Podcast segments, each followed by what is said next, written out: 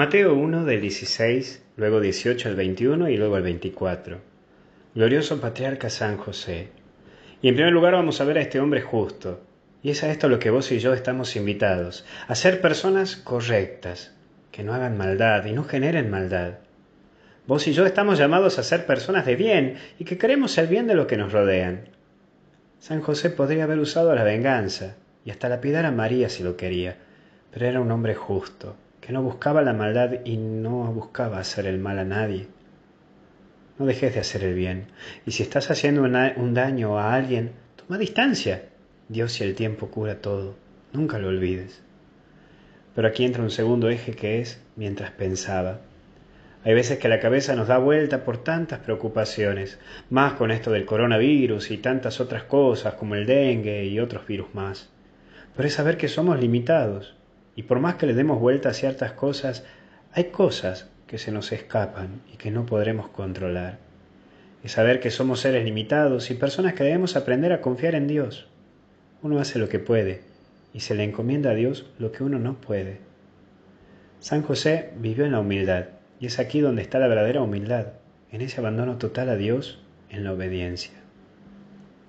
Y por último, despertar. Vamos, hay que seguir no tenés que llenar tu cabeza de esa paranoia que gira alrededor, que está rondando por todos lados. Sos una persona que tiene vida y que está llamado a dar vida. No dejes de tener esa mirada esperanzadora como la tenía San José. Hoy Dios quiere llenarte de sí y darte esa paz que solo Él te la puede dar. En este tiempo de cuaresma se nos invita a vivir a Cristo, en el Getsemaní, en el silencio y en la oración, pero con mucha esperanza, porque ya se vendrán los tiempos de resurrección no dejes que la cabeza te coma. Hoy con San José la esperanza tiene que vencer. Ánimo y fuerza.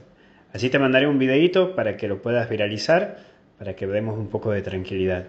Y también en Misioneros Digitales vamos a tratar de poner todos los días un videíto para que puedas tener como una pequeña catequesis de cada día y una pequeña reflexión, para que también puedas seguir trabajándolo desde tu casa a Jesús y teniéndolo en tu corazón y también algunos elementos formativos.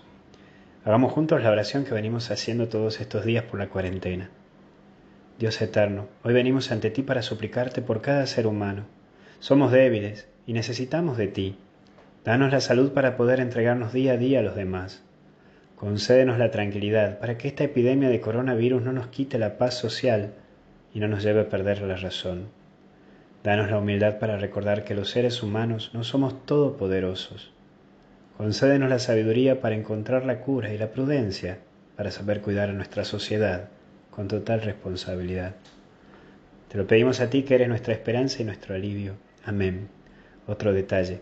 Te vamos a mandar el link para que puedas estar en misa junto conmigo, ya que vamos a tener misa online y también las grabaciones. Ánimo que hasta el cielo no paramos, a ponerle mucha fuerza, con San José también incluido. Que Dios te bendiga en el nombre del Padre, del Hijo y del Espíritu Santo. Hasta el cielo no paramos.